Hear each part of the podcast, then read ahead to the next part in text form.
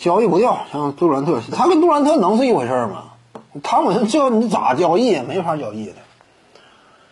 你就是哪种球队他都不敢接手汤普森的，就是雷霆这种。你看没看到雷霆队目前是什么样的交易思路啊？就是尽可能的我引进一些烂合同。为什么要引进烂合同呢？因为这个球队他现在没有战绩压力吗？我引进烂合同无所谓啊。而且呢，我需要满足这个穷人线的，你引进烂合同我压力也不大。而且呢，引进烂合同这玩意儿是有代价的。那我为什么要给你养着这份烂合同呢？那你得给我选秀权嘛。这就是这个雷霆队目前的整体思路。但哪怕说雷霆这种，就是说手里就是大量积攒选秀权的，目前阶段差不多积攒了二十来个首轮了。就哪怕说这种队伍，他也不可能会接受克莱汤普森这种超级烂合同。这未来还有四年时间呢，一点五六个亿啊，这军薪在一四千万以上的，四年时间谁也扛不住。因为雷霆队呢，他就算说我着眼于未来，我想积攒选秀权，我也不可能把这四年完全交代在这儿嘛。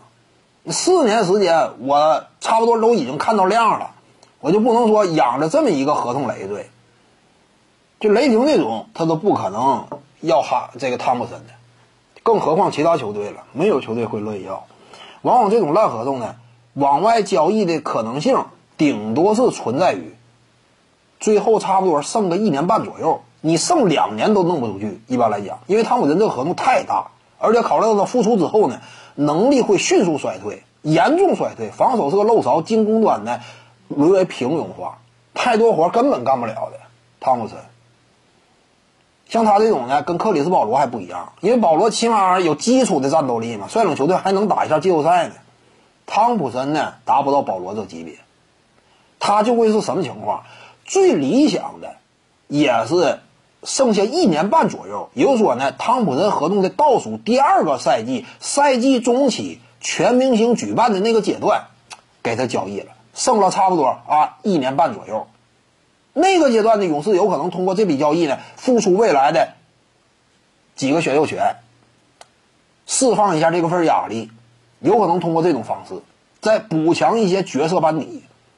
通过这种方式呢，差不多在汤普森合同的最后一年半，当时呢，当赛季还可以争一下，就把汤普森清理出去，才有可能争夺冠军。那个阶段，但问题是，克斯蒂芬库里岁数也不小了。基本上，汤普森啊，他这份合同压榨了库里未来的剩余生涯。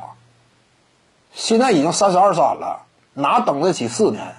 四年时间，只要说有汤普森合同在队，三十七咋争冠呢？非常费劲了。而且你别说三十三十七，哪怕最后一年半，那也就是斯蒂库里接近三十六，这个阶段你也不好争冠嘛，你不太好争冠的。徐静宇的八堂表达课在喜马拉雅平台已经同步上线了，在专辑页面下您就可以找到它了。